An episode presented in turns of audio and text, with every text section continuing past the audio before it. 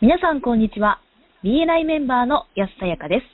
オフィシャル BNI ポッドキャスト、今回も BNI ジャパン、ナショナルディレクターの大野代表とともにお送りしております。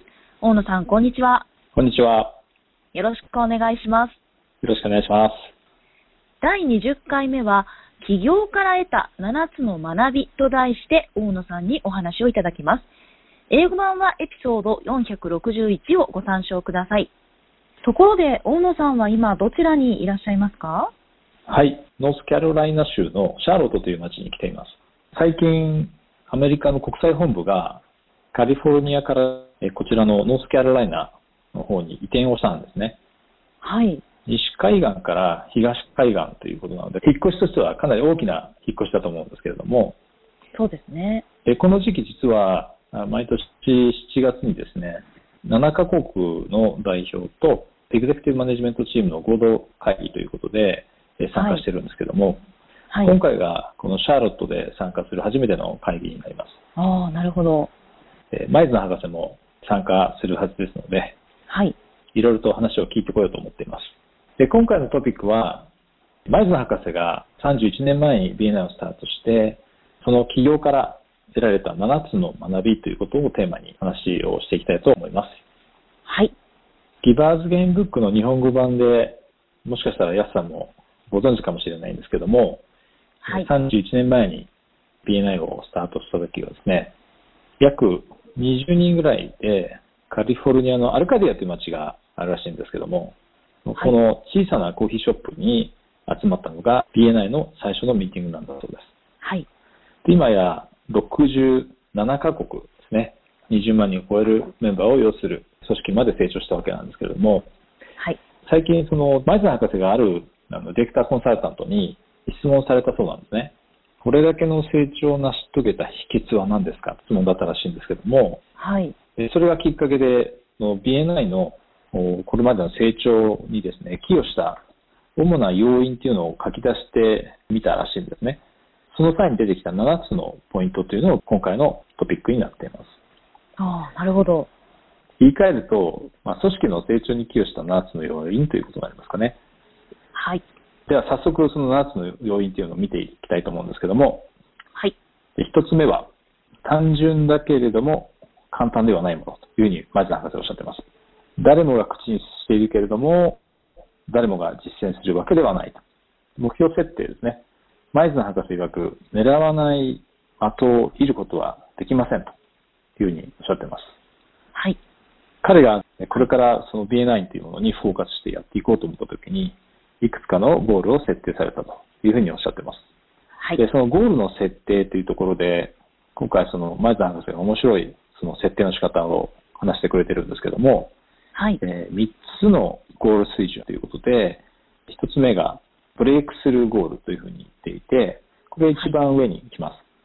で飛躍的なゴールとか、躍進的なゴールみたいな意味合いだと思うんですけども、まあこれを達成すれば、例えば会社創業以来の記録的数字になるとかですね、非常に高い目標というのを一つ一番上に設定すると。で、その次にですね、そこから少し低い水準で、まあターゲットゴールというふうに博士は言ってますけれども、はい。まあ、自分で達成できると、そこはぜひ達成したいというところを設定すると。はい。で、もう一つ三つ目にですね、これはさらにもう少し下になるんですけども、えフロアゴール。いろんなことがうまくいかない場合でも達成できる、まあ、ゴールというのは三つに分けて説明されています。はい。で、このレンジを持ってゴール設定するというふうに、前津博士は推奨されてるんですけども、ターゲットに達していれば、その真ん中のですね、ブレイクスルーゴールっていうのに達してなくても、まあ悪い気はしない。で一方、ターゲットに達していなかったとしても、一番下のフロアゴールよりも上であれば、少なくともレンジに収まっているので、一定の満足感は得られるという意味なんでしょうね。ああ、なるほど。はい。で、二つ目はですね、えー目標からの逆算というふうに言っています。えーレンジを持たせる三つのゴール水準から、まあ、それぞれ逆算するというような説明ですけども、それぞれのレベルから逆算して、例えば12ヶ月後の、例えばブレイクスルーゴールを設定したとして、それを100%とします。はい。で、そこから逆算をして、9ヶ月後にブレイクスルーに達していたければ、先ほどのゴールの75%に達している必要がありますよね。そうですね。じゃあ6ヶ月後は何パーセントですか？半分ですね。50%でしょうか。そうですね。3ヶ月後だと25%という形になります。今75%、50%、25%と出てきましたけども、この数字は何を意味するかというと、はい。年間目標を達成するのに軌道に乗っているか、それとも外れてしまっているのかっていうのを確認する数字になります。うん。なので、目標達成の軌道を外れないようにですね、毎月進捗を確認するという作業をするためのものとして、まあ、この目標から逆算。これが、えー二つ目の要因というふうにおっしゃってます。はい。で、次に3つ目ですけれども、マイズナー博士曰くですね、これを実践していない起業家は罪の意識を持つべきだというふうに言ってますけれども、はい。6つのことを1000回やるということ。1000のことを6回ではなくて、えー6つのことを1000回やってくださいという意味ですね。うん。で経営者が犯すあ大きな過ちの一つに、えー何かキラキラ輝くもの。えー英語で言うと、 Bright Shiny Object。BSO って略したりするんですけども、キラキラ輝くものからまた別のキラキラ輝くものに目移りして振り回されてしまうということがよくあるというふうにおっしゃってます。マイツン博士が言うには、まあ成功というものは骨を加えた犬のように振る舞うことで手に入ると。一度手にしたらそれにしがみついて、え6つのことを1000回やると。はい。これ今回のちょっと日本語風に並べてみたんですけど、漢字を。6つのことを1000回行うので、はい。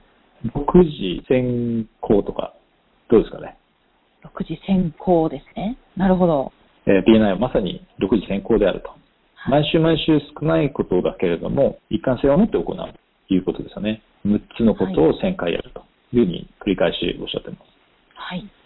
で次は4つ目なんですけども、大きなビジョンを作ること。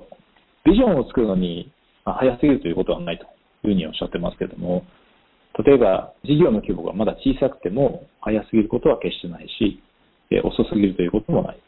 で、規模が大きくなった際にも、オーナーですとか、あるいは経営者の人や従業員だけでなくて、例えばクライアントでさえもこう一つにさせるような大きなビジョンを作ることが可能というふうにおっしゃっています。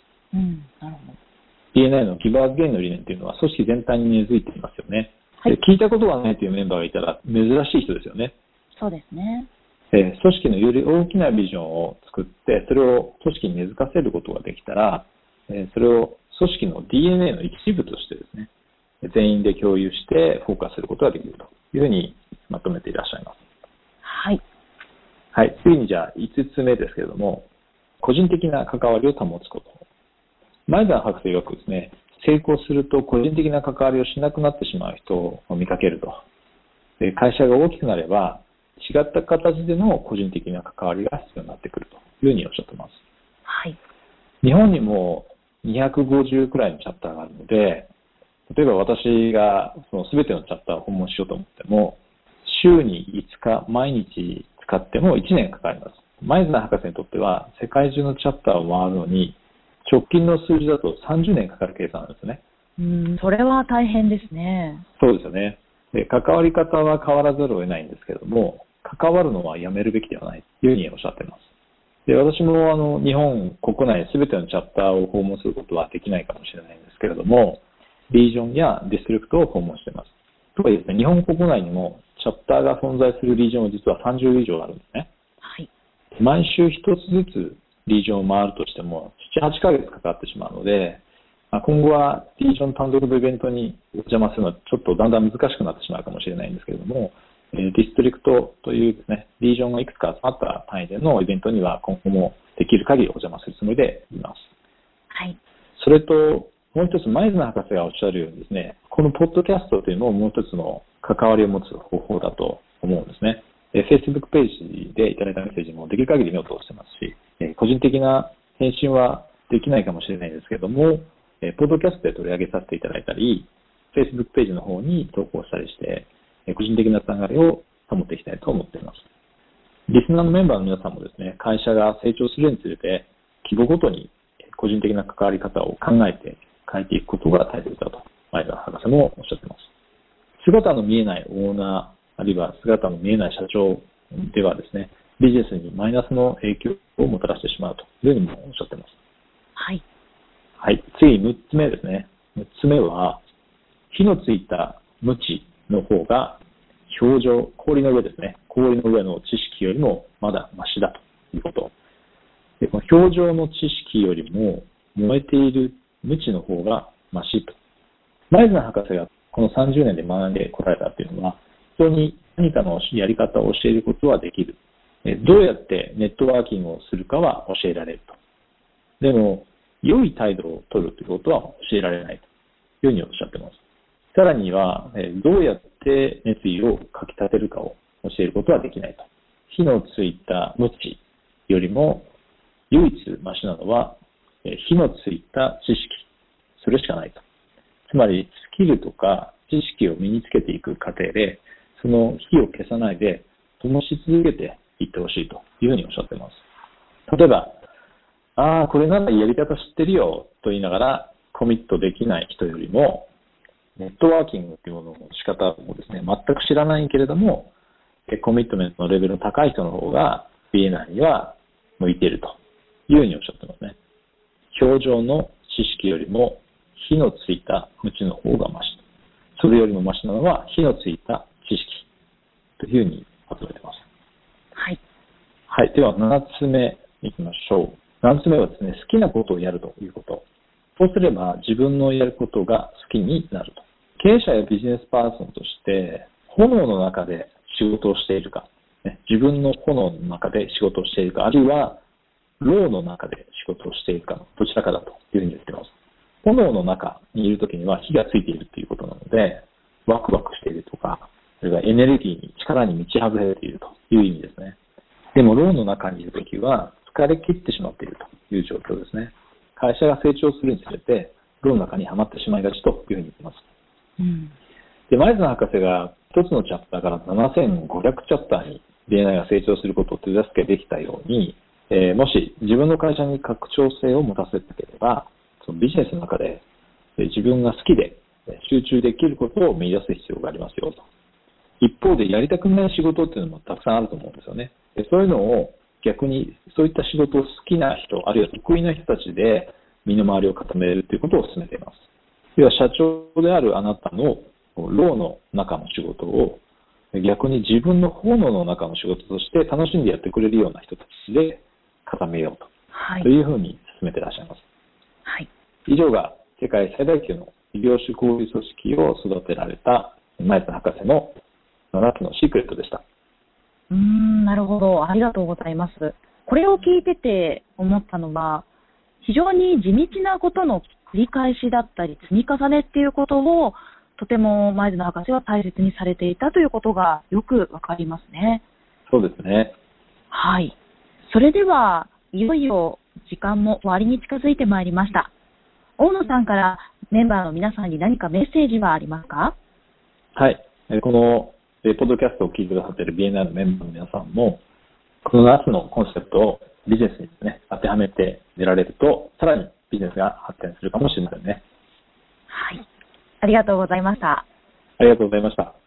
今回も BNI ジャパン、ナショナルディレクターの大野代表と、私 BNI メンバーの安さやかでお送りしました。